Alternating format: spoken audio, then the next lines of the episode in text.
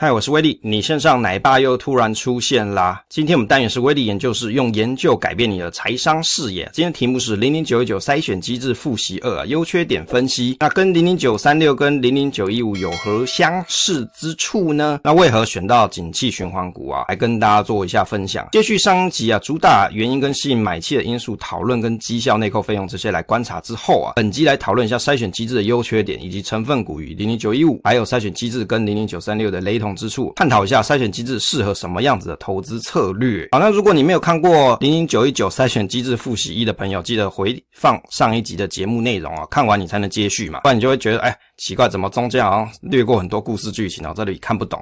排序的方式啊，五月定审是以股利率的大小排序啊，选取前三十档为成分股；十二月定审呢是以预估股利率大小来排序，选取前三十档成分股。其实啊，分析来看，五月就是看现在股利率嘛，十二月就是看未来下一年度的股利率。定义的说明来说啊，日平均金额指标为近一个月以及六个月之平均成交金额，两者取其低。那股利率呢是近四季的现金股利除以五月审核资料截止日股价。那 C 呢是预估股利率的方式，就是股利率乘上一。加累积前三季每股税后盈余的成长率，那其中啊，股利率就是刚才所提的近四季的现金股息，那除上十一月的审核资料截止日的股价。一呢是流动指标是近六个月日成交金额之中位数啊。其实简单来说啊，B 这一点就是以近一年的现金股利来算股利率啦。所以他看的其实不是很很多年哦，他就是看近一年。盈余成长率的部分啊，是以年度的盈余减掉前一年度的盈余除以前一年度盈余的绝对值。简单来说啊，通常这个数值越高，代表公司未来获利成长有机会更好，用来筛选成长型的公司。所以这里是一个 key point 哦。如果你个人在投资的时候，你很希望可以筛选成长型的公司的人啊，这种投资人，诶他这一档就是有这种功能。那 C 这一点呢，是代表用近三季的盈余成长率来推算下一年的预估股利率。举例来说啊，盈余成长、盈余的增长率或成长率，它是三 percent，股利率五 percent，预估股利率就是一加三 percent 啊，刮胡乘上五 percent 就是五点一五 percent。那白话来说就是用成长长率来去估计股利率。那一般来说啊，成长率比较好的公司在下一年度它比较有机会可以配发好一些的股利率嘛。再用更白话简单来说啊，它有赚钱嘛，所以它配的可能会好一点。权重加权的部分呢，股利率加权是以流动指标权重调整权重，那个别成分股的权重不得超过十 percent，那权重下限是零点五 percent 啊。简单来说，它就是有定一个门槛，零点五 percent 到十 percent 之间呢，也就是超过它就要把它调整下来，然后进到这个 range 当中啊。标的的指数成分股的替换机制，原则上每年两次进行成分股的定审审核啊。第以五月的第十七个交易日跟十二月的第七个交易日为审核基准日。那审核的资料截止啊，五月的第十个交易日以及十一月最后一个交易日，每次定审选取固定成分股的档数三十档。分析来说，一年筛选两次，五月跟七月啊，选三十档。标的的成分股的替换原则啊。基本上，成分股的调整缓冲区跟档数替换限制，排名在第十五名以内的股票就纳入到指数成分股。那如果在这个排名之后，一直到四十六名之间的这个，如果成分股的排名在第四十六名之后，从指数成分股中删除，那处理之后再将排名十五到四十五作为候选成分股，那以既有成分股优先嘛，按排名去挑选成分股。但是十二月定审的时候就要满足至多置换八档的这个限制，它有定一个原则啦，这有一个八档的限制。那成分股定审之后啊，在审核基准日之后隔五日生效，好，这是它的替换原则。我们这边要把重点把它筛，把它列的黄字跟红字啊，给大家做参考。那月报的观察，从十月三十一号为止的。月报来看一下，前十大公司大概就有联电、长荣、广达、阳明、日月光、投控嘛，联发科、瑞昱、南电、瑞鼎跟细创。有没有发现有关于这种半导体的嘛？那也有 AI 的哦，然后呢也有航运的，对吧？那三十档中的产业占比啊，半导体是占了四十七点三二 percent 啊，半导体占了很重，将近一半呢。航运是十五点五 percent，那航运是某一年啊，大家讲航海王嘛，好，所以航运这一档这个还在这里面。电脑周边十三点五八 percent 啊，电子零组件九点二五 percent，成立以来的报报酬率是四十一点六八 percent，一年是四十二点八九 percent，半年是十五点五 percent，一季是负的零点六四 percent，这是月报上所揭露的报酬率资讯。成分股 VS 零零九一五啊，这边我觉得是蛮有意思的，为什么？最近刚好威力不是前几期做零零九一五的研究嘛？其实从这里面去观察它的成分股，真的是还蛮像的。零零九一九跟零零九一五啊，它有一半的成分股相同。你看为什么它很有意思？它这两档 ETF 其实它筛选机制不太一样哦。如果你不知道零零九一五筛选的方式的朋友，可以回放前几期的节目内容，或者是在我们 YouTube 或是 Podcast 的搜寻栏位去搜寻零零九一五，应该就可以找到对应的集数。那这里面有一半的成分股相同，那我看了一下，大概都是半导体啊、电子相关啦，也就是电子相关类股，基本上这三十档里面就一半是一样的。哦也就是怎么讲，不同的筛选机制，结果英雄所见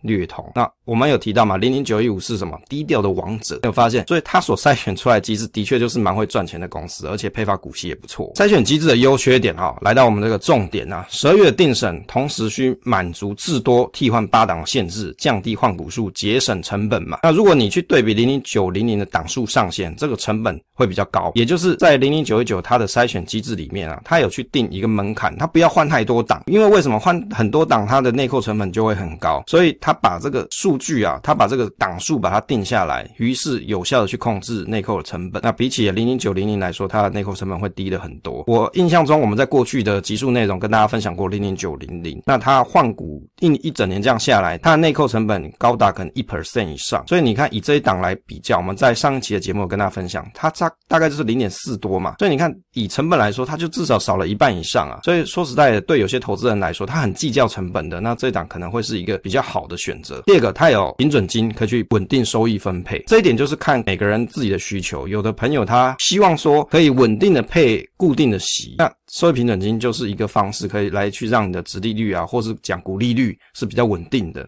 第三个筛选机制主打精准配息。好，那五月是看当下公告现金股利的公司来筛选嘛？那十二月是再用盈余成长率去推估下一年度的股利率。那盈余成长率计算股利率是有机会去选到成长股，因此资本利得是比较可以期待一点啊，因为他选的是成长股嘛。那成长股它可能有某些优点，例如说它股配发的下一年度的股利是比较好一点的，那或者是它的资本利得的成长是比较会有一些涨幅的。那有些朋友他会期待这样子的涨幅，不一定是完全是希望股利率好而已哦。但是呢，接着我们来看一下这个筛选的缺点呐、啊。筛选机制是以当下公告配息较高的公司纳入筛选名单，容易怎么样啊？选到当年配息高的公司嘛。那景气循环股的特点，有时候啊配息多，有时候少。相对于看数年股利率筛选方式来看啊，那投资组合可能有点变动会比较大一点啦。简单来说啊。因为景气循环股它的特点，有时候某几年它赚钱赚的比较多嘛，啊，比如说航运之类的，那可能某一年哦塞港，哎，这个塞港航运运价提高，哎，它赚的比较多钱嘛，股息就配比较多哦，年终分红分给员工也很多嘛，啊，所以会有这样特性。可是等到来年，也许航运的表现没有这么好的时候，它配的也许就少了。可是它这一档的机制就是它以当下公告配息，当年度五月的时候它来做这件事情，那于是它比较容易选到，哎，在这一年这这一年度比较配的比较好的公司，它就把它选进来，但是这样子的缺点就是。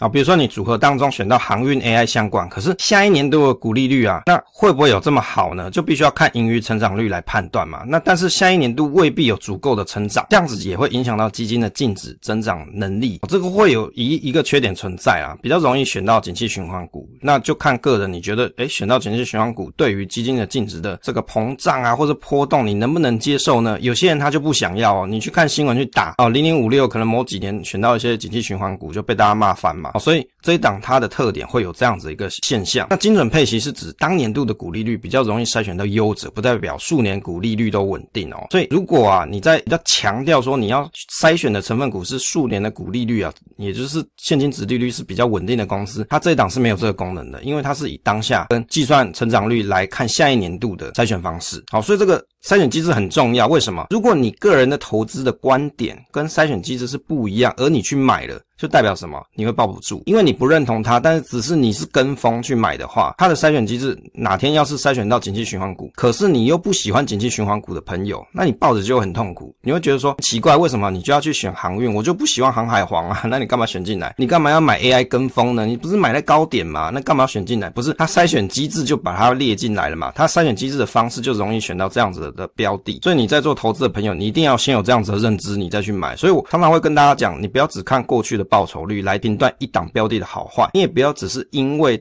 它的股利率好，算年化值利率好，你就认为这一档很不错。你应该是要回归初心嘛，去了解说到底它的筛选机制是怎么样啊？我本来我这个人我自己的风险评估，我喜欢的投资策略到底是怎么样？这一档能不能帮助我取代我本来要去操盘的这个时间跟研究的功课，来替代我做投资这件事情？如果是这样的朋友，你应该是要先去好好研究。就是我们跟大家做分享的目的，也是我自己成长的方式。我去研究诶各档 ETF 它到底是怎么样子筛选，跟我自己的投投资方式到底合不合？如果合，我才会去投资它。跟零零九三六台新永续高息相似之处啦，这个算是一个延伸观察哦，因为我们也有做过零零九三六的 ETF 的分享嘛。基本上九一九的筛选方式跟零零九三六很像，差异是在于说股利率没有排除未公告股利的公司或当年度已经配发股利的公司，九三六没有这个功能。九三六是预估股利率等于股利率乘上一加累积前三季同期每股税后盈余成长率，有没有很像？那股利率又是近四季的现金股利总和除以截止日的股价嘛？但是呢，差异在于说排序的指标，它这里是用预估股利指标乘以二，再加上股利率，在刮胡之后除以二哦，也就是说它是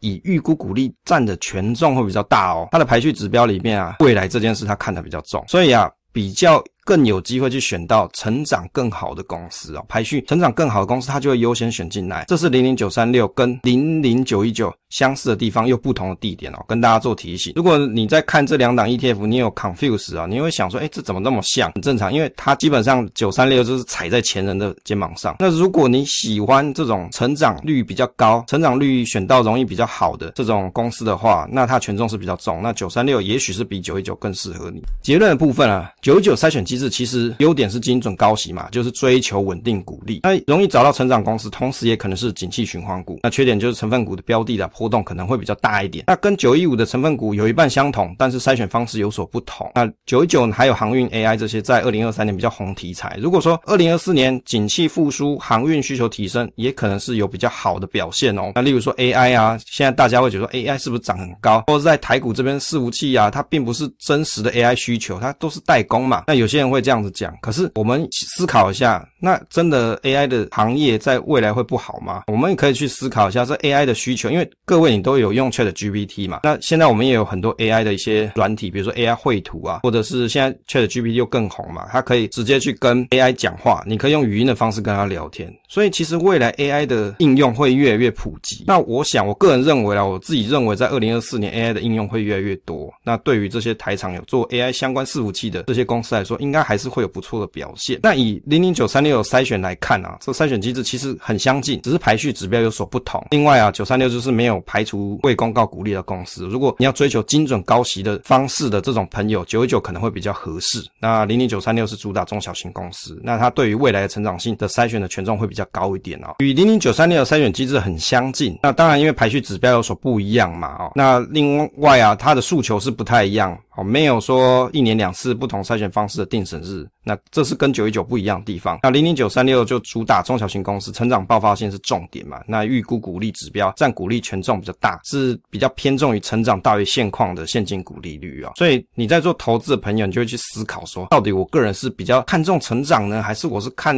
重现况的现金股利率？假设你看重现况的现金股利率，那九一九当然比较好。那如果你是看重啊未来的成长性，那九三六也许会是比较好。那如果你是比较喜欢中大中啊中小小型公司的，那九三六比较合适。那如果你喜欢大型的公司，那当然是九一九比较合适嘛。所以你要先了解筛选机制，到底你想要什么，你才能够去判断你要投资哪一档标的。好，分享跟大家到这边，分享总是单纯的快乐，期待下一次再见。